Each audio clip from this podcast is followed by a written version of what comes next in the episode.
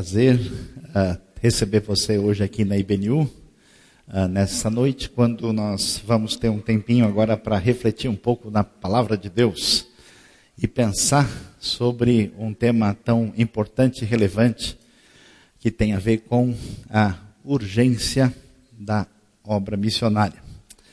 Os irmãos sabem, a gente, olhando para a palavra de Deus, sabemos que os discípulos de Jesus são chamados e convocados para serem uma comunidade, uma comunidade que vive sob a orientação daquilo que o Senhor deixou para a nossa vida, para viver como irmãos que estão seguindo a vontade de Deus e que receberam a graça bendita, o perdão, a salvação, a vida que vem de Deus.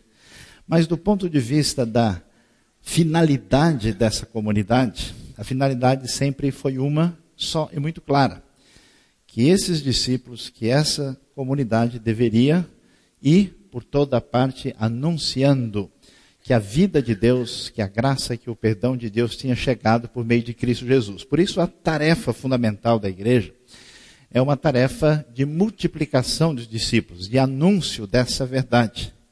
Só que nós temos uma dificuldade nos dias de hoje, quando a gente observa o cenário que está à nossa volta. O que, que a gente pode perceber? Algumas regiões do mundo vivem numa distância muito grande do conhecimento do Evangelho de Cristo, da verdade de Deus, associado com uma miséria muito acentuada, especialmente parte sul e Sudeste da Ásia tem esse perfil, grande parte da África subsaariana, certos lugares da América Latina, enquanto do outro lado nós temos um ambiente onde nós tivemos uma presença cristã mais forte que hoje se encontra debaixo de uma, um impacto muito forte da decepção com a religião institucionalizada e com uma atitude de secularização, de desprezo, desdém, ou simplesmente o pessoal às vezes nem é contra nada, simplesmente eles não querem nem ouvir falar do assunto. Isso atinge regiões principalmente na América do Norte, mais fortemente na Europa Ocidental. Então eu queria compartilhar com vocês e refletir como é que Deus age em certas circunstâncias. E para fazer isso, eu queria que vocês uh, acompanhassem comigo uma reflexão uh, no livro uh, de Daniel.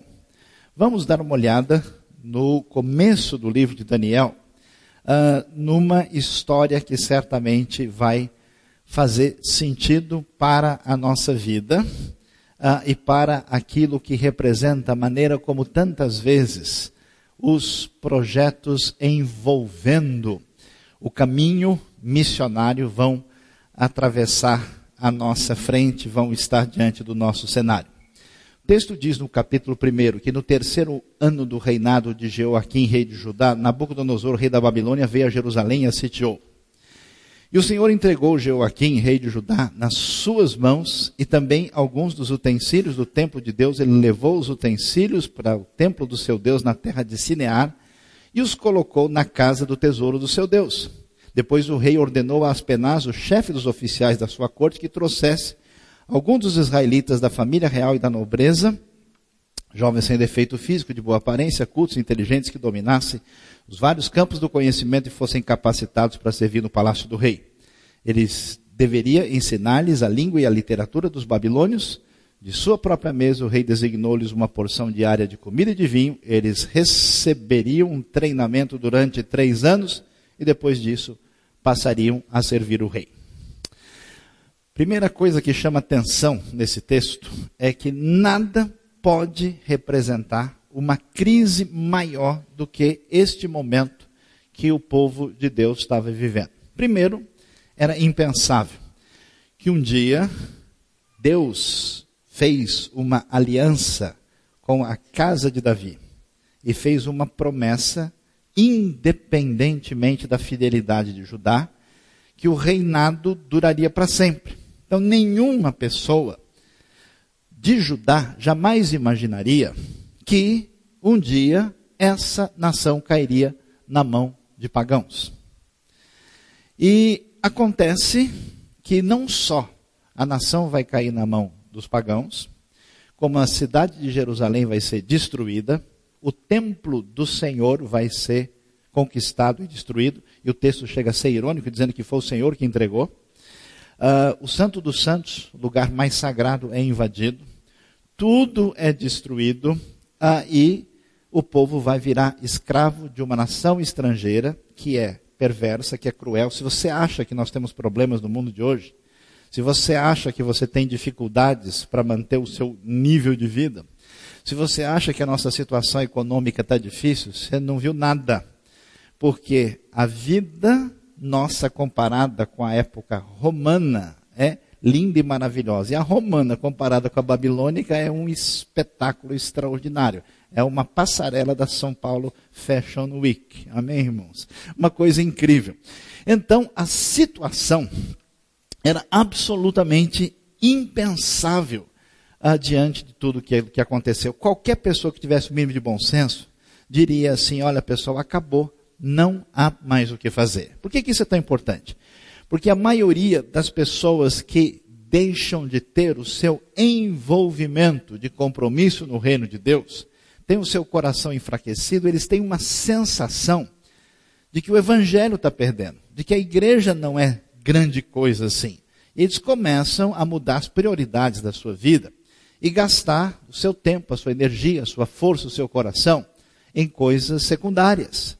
E a Bíblia vai deixar clara que o envolvimento daquilo que envolve, que está relacionado com a obra de Deus, é um chamado que atinge a toda a igreja, não meia dúzia de indivíduos iluminados especiais que têm uma espécie uh, de dom particular de Deus que fazem a obra enquanto os outros assistem, bate palma e torcem em favor deles. A coisa não funciona dessa maneira. Então, quando tudo está perdido, quando o inimaginável aconteceu, quando não há mais o que se esperar do máximo da crise em relação à derrota do testemunho de Deus na história, que tipo de gente Deus levanta para demonstrar que as coisas não são assim? Deus vai demonstrar que o poder pertence a Ele, que Ele é o Senhor soberano e que Ele tem domínio, inclusive, sobre o rei da Babilônia. O livro de Daniel, inclusive, vai ser uma ironia, porque parece que o Nabucodonosor manda no mundo, mas na verdade ele não sabe nem direito que ele sonha de noite. Vai ser um rapazinho de Judá que chega lá e que o rei depende dele para saber qual é o destino do futuro dele e do mundo, porque Deus é o Senhor de toda a terra. E pensando sobre isso, nesse momento de dificuldade, o que, que acontece? Quais são as pessoas que estão preparadas, vamos assim dizer, para dar testemunho na Babilônia? Quem é que pode aguentar o tranco do cativeiro? Quem é que pode aguentar o tranco da situação inesperada. Você imagina, isso aqui foi guerra, morreu um monte de gente. Vários dos parentes desses cativos foram assassinados à espada. A casa deles se foi. A esperança de uma vida futura, tudo isso foi abalado, ninguém sabe. Não sei se você já teve a sensação na sua vida de perder o chão, onde você não tem mais qualquer tipo de referência que possa redirecionar a bússola do seu coração. E é isso que a gente vai observar nesse cenário. E aí o que acontece? A Bíblia começa a mostrar para nós quem é o tipo de gente que vai fazer diferença. Então preste bem atenção. A obra missionária no mundo à nossa volta, a obra missionária nos lugares que se tornaram desertos espirituais, a obra missionária nos lugares fechados para o Evangelho, a obra missionária nos lugares difíceis e sedentos vai ser feita principalmente por pessoas que vão estar numa posição de relevância, numa posição estratégica, pessoas que vão ter condições de estar no lugar certo, na hora certa, para dar o testemunho de Deus e fazer diferença. Não é possível hoje, em muitos lugares do mundo, qualquer pessoa fazer diferença simplesmente com um cargo religioso. É necessário que a gente tenha pessoas que vão sim dar o testemunho de Cristo, anunciar a verdade do Evangelho, mas de uma maneira bastante fora daquilo que tem sido o padrão de prática durante muito tempo. O que, que vai acontecer com Daniel? Como é que as coisas vão se apresentar? A Bíblia diz que diante da grande crise, quem é que fica de pé? Ficaram de pé os jovens que tinham mostrado condições de ter boa aparência, não ter defeitos, cultos inteligentes que dominavam vários campos do conhecimento e fossem capacitados para servir no palácio do rei. Preste atenção. Deus, que é o Senhor da nossa salvação, é o Senhor da minha mente, da minha vida, dos meus talentos, da minha capacidade. Portanto, tudo que você desenvolve na sua vida é uma maneira de agradecer a Deus pelo potencial que Ele deu a você. Você tem uma responsabilidade, numa espécie de mordomia daquilo que você é, para que você desenvolva o seu potencial ao máximo para a glória de Deus. Portanto, a gente vai ver uma coisa muito interessante, toda vez que o Evangelho teve um impacto, por exemplo, em algumas culturas da Europa, em alguns contextos da América do Norte, em alguns ambientes no Brasil, e, e, quando você vê o impacto da perspectiva bíblica na vida do povo judeu, por exemplo, você vai ver que a pessoa que entende e recebe o evangelho de fato na vida, progride e desenvolve em todas as suas áreas. Portanto, não estudar é uma irresponsabilidade na vida. Não aprender, não crescer, não se desenvolver, não ter o que apresentar na hora da necessidade.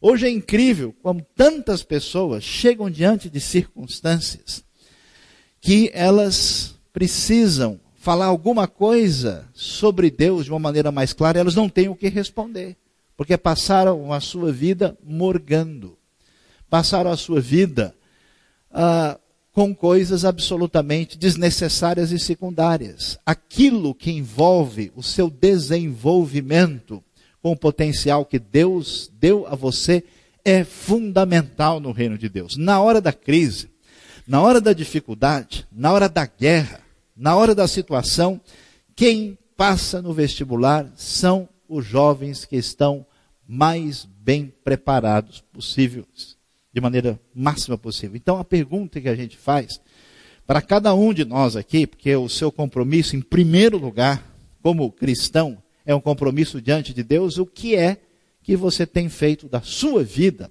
em termos de desenvolver a sua pessoa da melhor maneira possível. Qual é o seu potencial? Qual é a sua capacidade? O que foi que você leu nos últimos cinco anos? O que foi que você aprendeu? O que foi que você mudou? Ou você simplesmente repete tudo que você tinha na sua vida desde 10, 15 anos atrás? Como é que você funciona?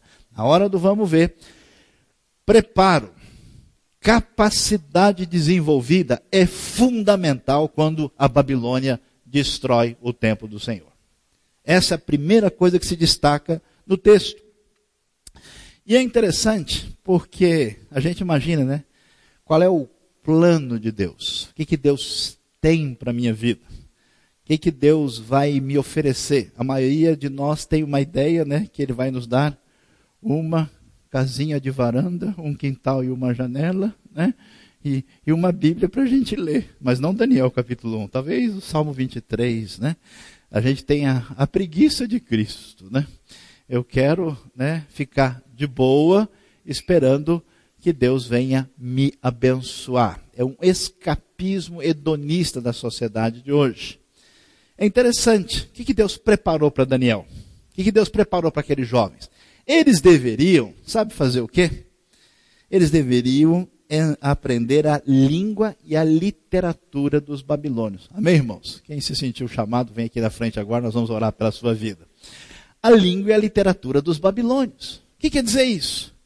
Significa que Deus, na sua graça, no seu poder, na sua vida, na sua soberania, vai empurrar a nossa vida para, em vez de vivermos uma vida monástica, para a gente aprender a literatura dos babilônios. Assim como Moisés que, que Deus providenciou para Moisés?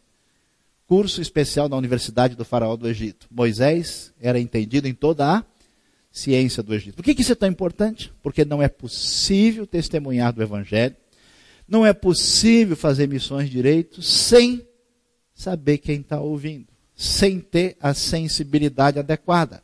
Por isso, o povo de Deus que obedece à direção de Cristo é um povo verdadeiramente contextualizado.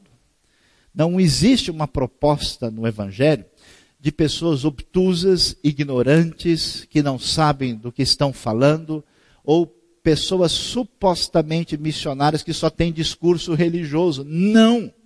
Daniel conhece e Deus preparou para ele aprender a língua e a literatura dos babilônios. Eu não sei como é que vai o seu sotaque babilônico. Depois vamos fazer um teste para, ah, para, para o nosso benefício nesta noite. Né?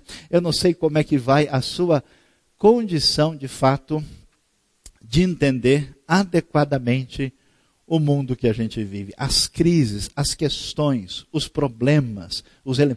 Daniel ia ver quais eram os mitos da Babilônia, quais eram as questões, os elementos ligados à religião. Quer dizer, como é que a gente pode dar resposta ao mundo? Como é que a gente pode evangelizar um, um ambiente pós-moderno, secular, fechado, se a gente não tem o mínimo de sensibilidade para as questões que estão envolvidas na vida dessas pessoas? Deus prepara os grandes líderes que fazem diferença através da história, lhes dando permissão de estarem envolvidos de maneira muito especial com um contexto onde eles estão absolutamente ligados. Deus estabelece, e a Bíblia faz questão de deixar registrado, porque esse é um detalhe tão pouco espiritual que o texto iria pular, mas não. Ele vai dizer que eles tiveram que passar por isso. E aí surge o próximo aspecto. Pessoas que vão dar o testemunho de Deus na hora mais complicada e difícil, no momento de crise, são pessoas que têm preparo, são pessoas que se contextualizam e aproveitam a oportunidade para entender o cenário onde estão inseridas. Mas o terceiro aspecto é bastante significativo e valioso. Como é que uma pessoa tem sucesso na sua vida em qualquer área? O sucesso de qualquer pessoa prossegue até onde o caráter dessa pessoa segura essa vida lá adiante, lá na frente. Uma vez que uma situação de falta de caráter nítida se estabeleça, a relação de sucesso fica prejudicada. Você sabe que o grande problema do mundo hoje é isso, né? O que, que você procura em todo tipo de negócio que a gente vai fazer? Uma pessoa em que a gente pode confiar. Esse é o problema. Porque quando você faz um negócio com alguém, um trabalho qualquer, e você é pego no contrapé, você fica com medo, aí meu amigo acabou. Aí precisa de 20 advogados, precisa de 200 seguros, precisa de 300 assinaturas, precisa o bicho papão para pegar o sujeito de noite, assustar ele para ele não fazer bobagem, porque não é possível. Mas quando você tem uma relação de confiança, as coisas caminham e são produtivas e adequadas. E qualquer pessoa, em qualquer cenário, que perde isso, não consegue dar um passo adiante. E como é que a gente sabe que uma pessoa tem condição de ser confiável? Quando essa pessoa não abre mão de princípios que não podem ser desconsiderados. E quando é que a gente sabe isso? Quando a pessoa é colocada diante de um teste. Daniel está lá, está com os amigos dele, e daqui a pouco chega a ordem do chefe que está tomando conta dos cativos, e a hora seguinte, ó, o rei mandou trazer o menu para vocês almoçarem e jantarem daqui para frente. O negócio é o seguinte, está aqui, é determinação do rei. E se a gente pudesse voltar atrás, acompanhar Daniel, os amigos lá, falar, pessoal, é o seguinte, vamos falar sério aqui, a gente não pode ser tão radical. Olha, se Deus tivesse Deus é bom, ele existe, né? mas é, é, ele está lá, né? olhando o universo, assim. E se ele tivesse tão preocupado com a gente, ele teria segurado as pontas. Ele não segurou nem, nem o templo de Jerusalém.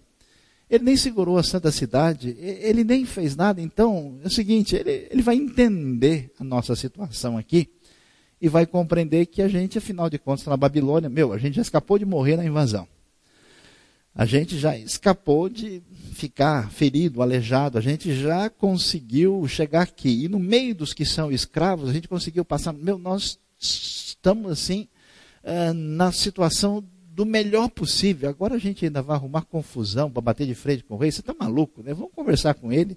Nada que um, entendeu? Um pratinho a mais, uma bisteca aqui, uma. Isso não vai fazer diferença. Daniel, os amigos dele, estão no Antigo Testamento, eles têm um testemunho de Deus, havia uma referência que Jesus vai reavaliar no Novo Testamento, que separa o puro do impuro, o sagrado do não sagrado, e diz: olha, vocês não devem comer dessa forma e vocês devem comer da outra forma. Essa é a palavra de Deus para ele nesse momento da história. Daniel tem que tomar uma decisão. Ou eu entro num esquema de defesa própria e abro mão dos meus princípios, abro mão das minhas referências que constituem, inclusive o meu centro de segurança psicológica, o problema da pessoa que abre mão dos seus princípios é que psicologicamente ela fica desestabilizada e nem ela se ajusta direito mais. Esse é o problema. A pessoa pensa que ele vai só complicar os outros, mas ele se complica a si mesmo. Ele vira uma metamorfose ambulante. Ele não consegue se alinhar. O que, que acontece? Daniel diz o texto, vamos dar uma olhadinha um pouquinho mais adiante, que estavam lá, né? Os que vieram, Daniel, Ananias, Misael e Azarias, verso 6. O chefe dos oficiais deu-lhes novos nomes a Daniel, o nome de Beltesazar, Ananias Sadraque, Misael Mesaque, Azarias Abednego. Daniel, contudo, decidiu não se tornar impuro com a comida e com o vinho do rei e pediu ao chefe dos, dos oficiais permissão para se abster deles. Então, a pergunta que a gente faz é o seguinte: quem é que vai dar testemunho de Deus? Quem é que é uma carta aberta, missionária, a respeito do Evangelho? São pessoas que não abrem mão nem da verdade e nem dos princípios de Deus, não importa a circunstância. Hoje a gente tem, né? Alguém me perguntou como é que é, como é, que é a política, né? O que, que é melhor, a postura direitista ou a esquerdista? Parece que hoje em dia não tem nem direitista nem esquerdista, tem oportunista, né? E assim também, na vida religiosa, nós temos os crentistas, né? Oportunistas. Então, deixa eu me aproximar de Deus assim. Se estiver dando retorno, eu até mantenho uma aliança. Mas de repente, se chover mais em outra horta, eu estou indo lá. A pessoa não estabelece qualquer relação, de fato, de compromisso com Deus, com a sua palavra, com a sua comunidade. Ele é um espectador distante para ver o que, que vai dar, por que lado que o vento soprar, ele entra. Esse é o típico comportamento de uma pessoa que não tem caráter, que não tem convicção, que é um chuchu, pega o gosto de onde tiver que não tem sangue nas veias, que é irresponsável, que não está nem aí para nada. Onde o vento der, a pessoa entra. Por isso que é incrível que você às vezes encontra pessoas se analisando durante um período de 3, 4, 5 anos, a pessoa cada hora está num lugar diferente, porque ele não está em lugar nenhum.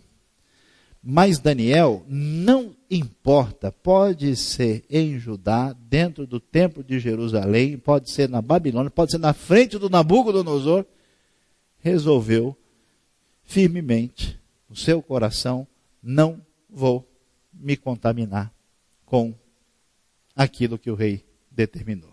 A pergunta para a gente é: Deus seguramente vai usar pessoas para fazerem diferença de fato?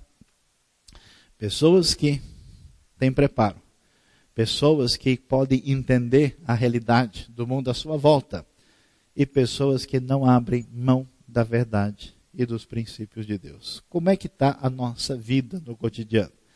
Que tipo de firmeza a gente mantém? Preste bem atenção em relação aos princípios de Deus, porque às vezes, né, a pessoa inventa um negócio da cabeça dele que ele atribui a Deus que é simplesmente uma loucura e não faz o mínimo sentido e não corresponde ao que a palavra de Deus diz. Mas, apesar disso, o que, que a gente vai ver na sequência? A Bíblia diz que apesar de Daniel ter dito isso, Deus fez com que o homem fosse bondoso para com Daniel e tivesse simpatia por ele.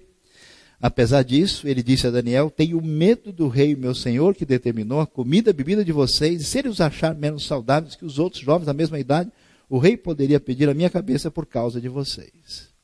Qual é a próxima característica fundamental de uma pessoa que está sintonizada com Deus e que vai fazer diferença na hora mais difícil da crise? Daniel, ao mesmo tempo que ele é firme, ele é flexível. Ao mesmo tempo que ele não abre mão de princípios, ele não é uma pessoa sem noção. Eu gosto de brincar e repito, né? O muçulmano é o xiita, o evangélico é o chato. Né? É a pessoa que é, começa a criar confusão desnecessária em nome de Deus.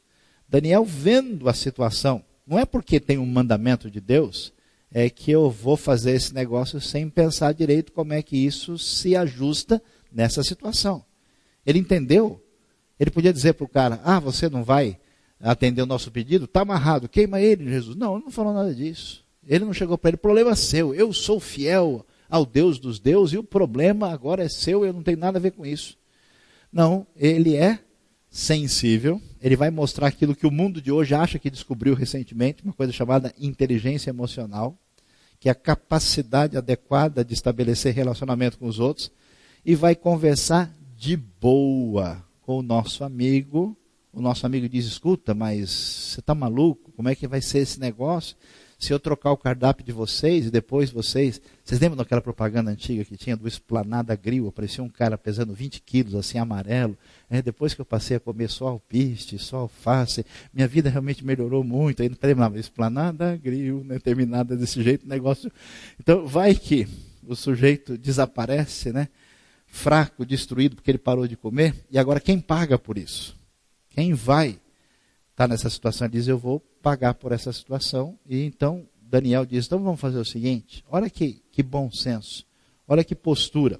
Vamos fazer um teste. Vamos fazer um esquema. Você traz lá brócolis, amém, irmãos? Né? Couve-flor, né? repolho, né? Traz aí a, a, a, o buffet de saladas. Traz tudo aquilo, não porque Daniel tem gente que quer ser vegetariano com base disso, é porque não havia nenhuma proibição sobre qualquer vegetal. E por isso Daniel, para evitar qualquer dificuldade, ele uh, fecha nisso. Não daria para ele fazer um, um esquema né, é, de acordo com a necessidade que ele pudesse ter para comer outras coisas. E aí ele diz e faz uma experiência por dez dias com uh, o chefe dos que estavam ali aprisionados. E a Bíblia diz que passados dez dias eles pareciam mais saudáveis e mais forte do que todos os jovens que comiam a comida da mesa do rei. Assim o encarregado tirou a comida especial, o vinho que haviam sido designados, em um lugar, em lugar disso lhe dava vegetais. E a Bíblia vai mostrar para a gente, de maneira muito especial, incrível, interessante, que nesse momento em que alguém imagina o reino de Judá acabou, nesse momento em que todo mundo sabe que o rei da Babilônia manda no mundo, esse momento que está todo mundo com crise teológica, olha, Marduk é muito mais poderoso do que o Deus de Israel. Nesse momento em que pairam tantas questões e tanta dor no coração, a Bíblia diz que a esses quatro jovens Deus deu sabedoria e inteligência para conhecerem todos os aspectos da cultura e da ciência. Eu não sei qual é o objetivo da sua vida. Sei que você realmente quer. Eu gostaria que hoje você fizesse uma oração, se é de fato o seu desejo, porque você pode estar se aproximando de Deus e do Evangelho no sentido de ser abençoado. Mas a gente só aprende o que é bênção quando a gente se torna bênção na vida dos outros. Isso significa ser usado por Deus. Você deseja ser usado por Deus? Você deseja ser canal de bênção? Ou você se preocupa simplesmente que, com que benefícios eu vou ter se eu frequentar uma boa igreja? Se eu me envolver com alguma atividade? Será que o seu vetor está indo nessa direção? Interessante. Deus abençoa e a Daniel ele sabia interpretar todo tipo de visões e sonhos. Ao final do tempo estabelecido pelo rei para que os jovens fossem trazidos à sua presença, o chefe dos oficiais apresentou Nabucodonosor, e eu acho muito incrível esse negócio. Vocês sabem que, ultimamente, nós temos tido derrotas assustadoras e terríveis na área do esporte, não só no futebol, né? em outras áreas também. Toda vez que você fala sobre o esporte, alguém diz o quê? Deu um apagão. Eu conheço gente, eu conheci gente com formação, com QI assim, quase 200. Com formação elevadíssima. A pessoa chegou para uma entrevista, travou nas quatro rodas. A pessoa começa a suar frio. Vai fazer a prova, não lembra nem o nome dele. Qual é meu nome mesmo? Você sabe quem sou eu? Liga para o pai, para a mãe, né? quem sou eu? Qual dos filhos eu sou? Né? A coisa é terrível. Então você imagina, alguém chegar, você imagina o cenário está né, tá chegando o rei, o mais importante. Eu tenho visto pessoas assim, consideradas relevantes especiais no mundo, e a gente analisa a postura, a atitude de pessoas ditas comuns quando se aproximam dessas pessoas. Uns ficam assim, imóveis, não se mexe. Né? Outros é tietagem pura, ficam lá que é assim, é quase que uma tietagem para lá de desavergonhada e humilhante. Outros têm chilique. Outros vão lá e tentam se aproveitar, tira foto junto com a pessoa e já põe no Face para dizer: Eu sou o rei, the king of the black cocaine, como a gente gosta de dizer, né? Tem vários cenários. É muito difícil as pessoas chegarem de boa. É necessário preparo psicológico, é necessário conhecimento de verdade, é necessário postura, é necessário sabedoria. A gente pensa, né? Que pessoas com alta escolaridade e pessoas com muitos diplomas e currículo extenso conseguem vagas importantes. Nem sempre essa entrevista mata o cara, porque é a hora da verdade. E é interessante. Eu queria ser a fumacinha para ver, né? O Nabucodonosor chegando, a cara do Daniel, do Azarias, né? Um olhando para o outro, e agora Agora a coisa vai ser: o rei conversou com eles. E conversou seguramente na língua dos caldeus. Eles falaram na língua que não é a língua principal deles. Tiveram que ser entrevistados na língua estrangeira. Conheço gente que dá aula em língua, de língua em escola, quando chega na hora da entrevista, o cara, laica, nós laica, mas Mônica é good, nós não have. O rei fez pergunta e, e, e, não, e não encontrou ninguém comparável a Daniel, Ananias, Misael e Azarias, de modo que eles passaram a servir o rei. Eu não sei quais serão as oportunidades que Deus vai abrir para a sua vida. Eu não sei quais são as oportunidades que Deus vai abrir para a gente ter espaço em ambientes e cenários e situações que vão abrir frentes espiritualmente, que vão abrir frentes estrategicamente para o crescimento do reino de Deus. A questão é, quando Nabucodonosor chegar, você está preparado? Você tem condição de conversar com ele na mesa? Você está com a sua firmeza diante de Deus, a sua flexibilidade, a sua relação adequada perante Deus diante dessa circunstância, e é impressionante porque no momento de desespero, dor, crise e derrota, é tão gostoso a gente ler o versículo 20. O rei lhe fez perguntas sobre todos os assuntos que exigiam sabedoria e conhecimento e descobriu que eram dez vezes mais sábios do que todos os magos e encantadores de todo o seu reino. Seria tão importante que a gente tivesse gente de fibra, de ética, de capacidade para estar em posição fundamental para fazer diferença no mundo de hoje. Pessoas que vão poder articular situações de ajudar lugares onde há miséria e sofrimento no mundo de hoje. Às vezes eu fico tão impressionado que eu vejo pessoas estratégicas em situações assim, e quando não há ninguém semelhante a Daniel e os seus amigos. Pessoas que estão ocupando espaço.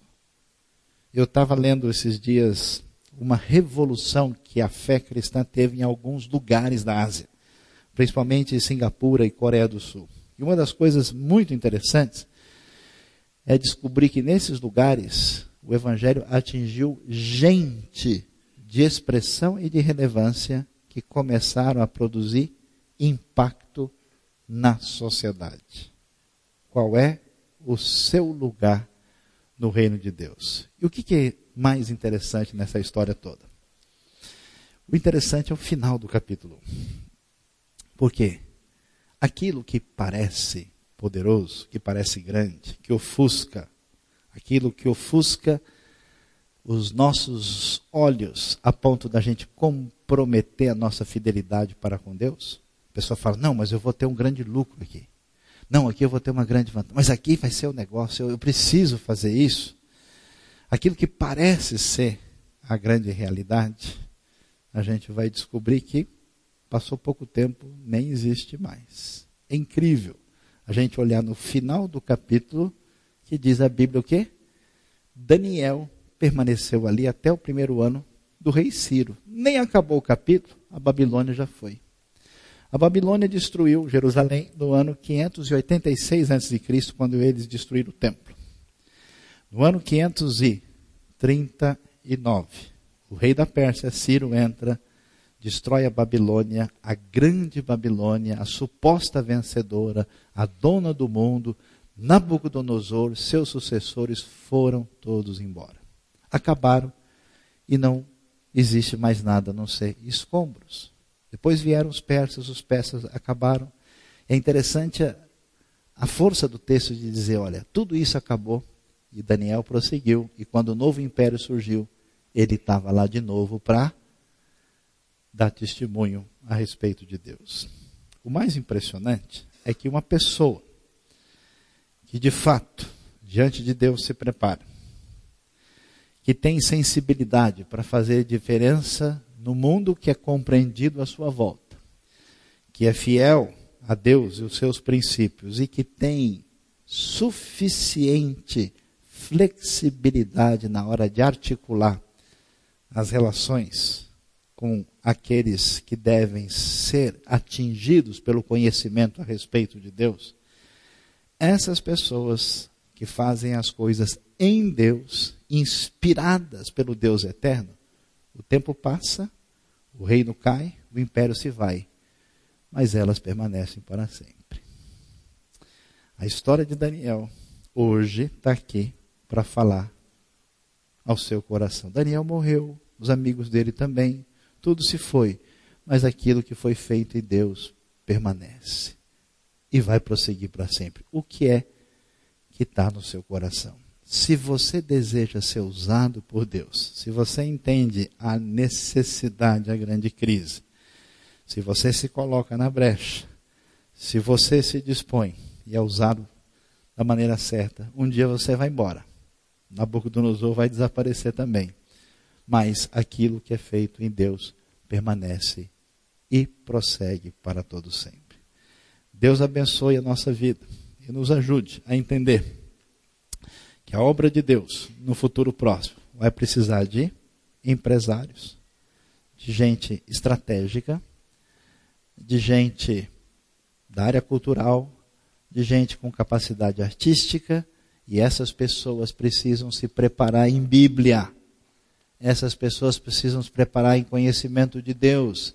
Essas pessoas precisam entender a realidade.